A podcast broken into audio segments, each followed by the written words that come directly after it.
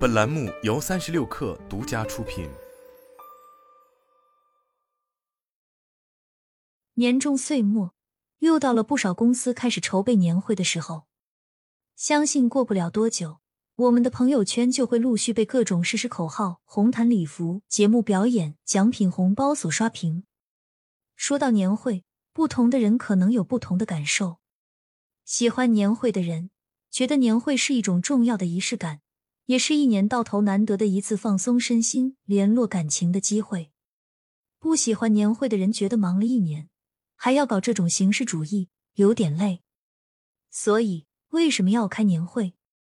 如何开一场有价值的年会？为什么要开年会？其实年会的历史由来已久，早在东汉时期，皇帝在每年腊月进年关时赏赐百官，称为腊赐。此后，不论是唐朝的腊日夜宴，还是北宋的冬至祭天赐宴，清朝的元旦朝贺，主要目的都是为了彰显国家富足、皇恩浩荡。同时，也为新的一年祈福纳吉。在商业氛围浓厚的福建、广东一带，到了腊月十六，也有杀猪宰羊宴请员工，犒赏一年辛劳的传统，俗称为牙宴。这是普通百姓庆祝春节活动的先声。到了新世纪，年会逐渐成为很多大公司的标配。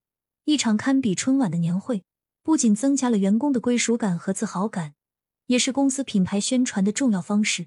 从明星的助演、吐槽的金句，到大佬的穿搭，每年甚至还能贡献不少社会热点话题。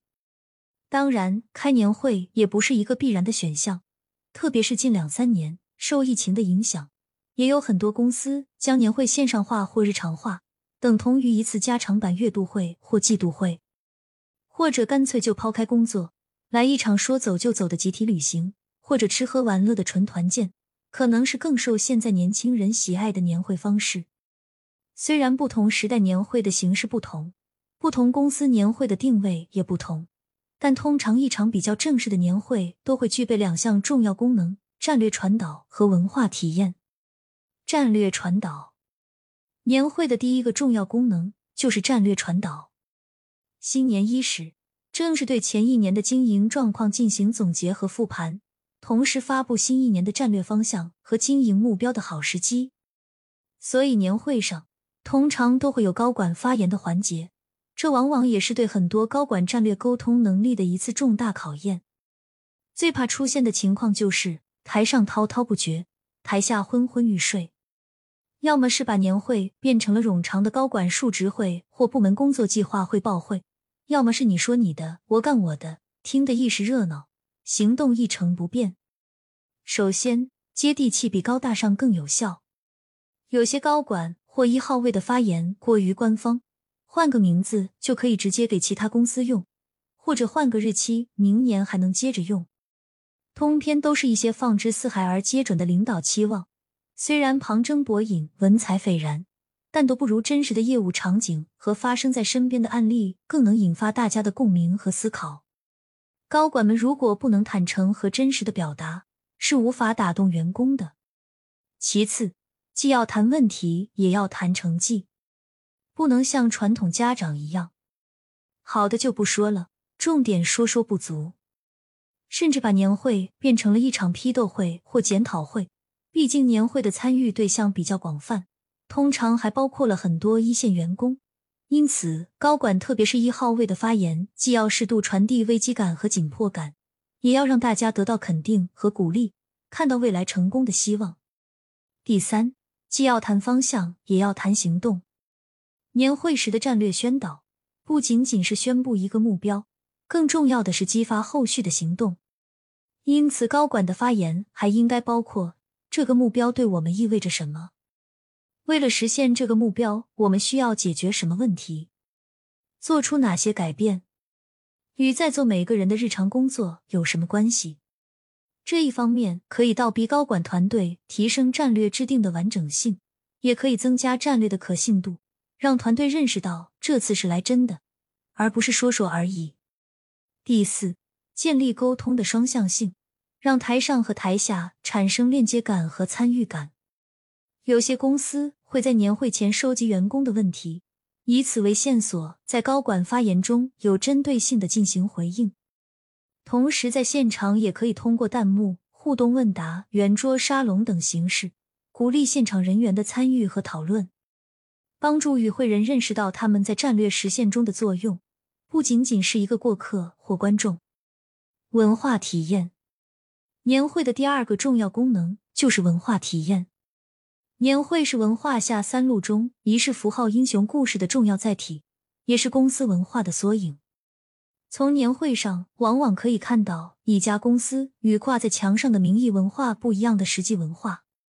如年会的着装是穿正装、穿私服，还是参会人自行选择？年会的座位安排是否要设置主席台？高管是单独一个区位就坐，还是跟自己的团队坐在一起？此业务单元的发言顺序是按营收规模、按利润贡献，还是按首字母排序？在表彰环节会设置哪些奖项？是奖励结果还是奖励行为？奖励团队还是奖励个人？有时候公司也会通过年会上一些特定环节的设计，向员工传递下一阶段重要的文化导向。比如，要倡导客户第一的价值观，有些公司会专门邀请第三方机构对本年度客户满意度调研的结果进行分享。安排团队对行业最佳客户服务实践案例进行对标和研讨，在评奖评优中设置客户满意大奖、客户服务之星、产品质量提升大奖一类的奖项。在晚会上特别邀请有代表性的客户一起参与，以表达对客户的重视和感谢等等。通过这些设计，让团队更加深刻的理解客户第一的文化，潜移默化的将客户第一的文化融入到日常的工作中去。除了前面提到的两点普遍性功能，近几年也有越来越多的公司会把年会作为一次团队学习和集体修炼的机会。比如，邀请外部专家分享关于行业、组织、高管成长的话题，对本行业或跨行业的最佳实践进行学习探访；通过引入共同方法论和工具，对公司核心管理议题进行讨论共创。高管团队基于领导力原则的相互反馈等等，也是非常好的尝试。年会中的一号位，一号位在年会中是个什么角色？这是个关键问题。通常在公司里，业务会议是比较容易明确负责人的，比如财务分析会的负责人是 CFO，经营决策会是 COO，人才盘点会是丑。那么年会这个既有战略功能又有文化功能。既有经营功能，又有运营功能；既有团建功能，又有品牌功能的会议，应该由谁来担任会议的负责人呢？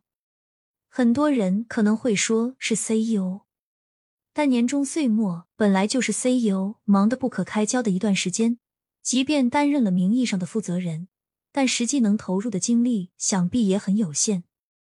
那么，CEO 一号位在年会中应该承担的什么样的角色呢？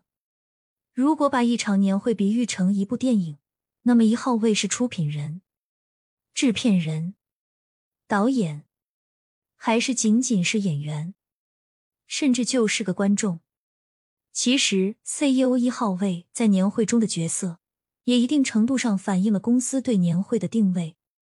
如果有可能，我们还是建议 CEO 一号位在年会这部电影中，要扮演一位出品人或制片人的角色。类似于项目管理中的赞助人，他的核心任务是回答以下问题：是否要开年会？谁是年会的目标客户？我们要向他们传递哪些信息？提供哪些体验？要通过开年会实现哪些目的？这场年会的主题和基调是什么？年会的预算是多少？同时，CEO 一号还有一个重要任务。就是为年会选定一个称职的导演或导演团队，也就是项目经理。这个导演需要既熟悉公司的历史和文化，又了解当下的状态和挑战，能兼顾一号位和员工的不同需求，同时还需要具备一定的创作能力、协调统筹能力、落地执行能力等等。通常，这个导演的角色会由人力或行政负责人来担任。也有个别公司会有总经办、战略企划部或公关品牌部的负责人来牵头，组成一个年会项目筹备小组，调动组织内外的各种资源。将出品制片人的设想和剧本中的情节逐一落地，最终呈现出一场场各具特色、精彩纷呈的年终大戏。总结：就像评价一部电影是否好看，每个人都有一套自己的逻辑一样，一场年会的成功也很难给出一个普遍认可的标准。但我想，如果在年会这场大戏中，大部分人都能本色出演，说点真话，做点真我，有些真情实感的流露，而不仅仅把一号位当成了唯一的观众，其他人不过是逢场作戏，按照剧本走完流程的 NPC。那么这场年会至少已经达到了及格水平。如果一场热热闹闹的年会开完，经过春节假期的消化，大家还能记得几个发言金句和精彩瞬间，还能对于新的一年增加一点美好的期待，也算得上是没白忙活这一两个月吧。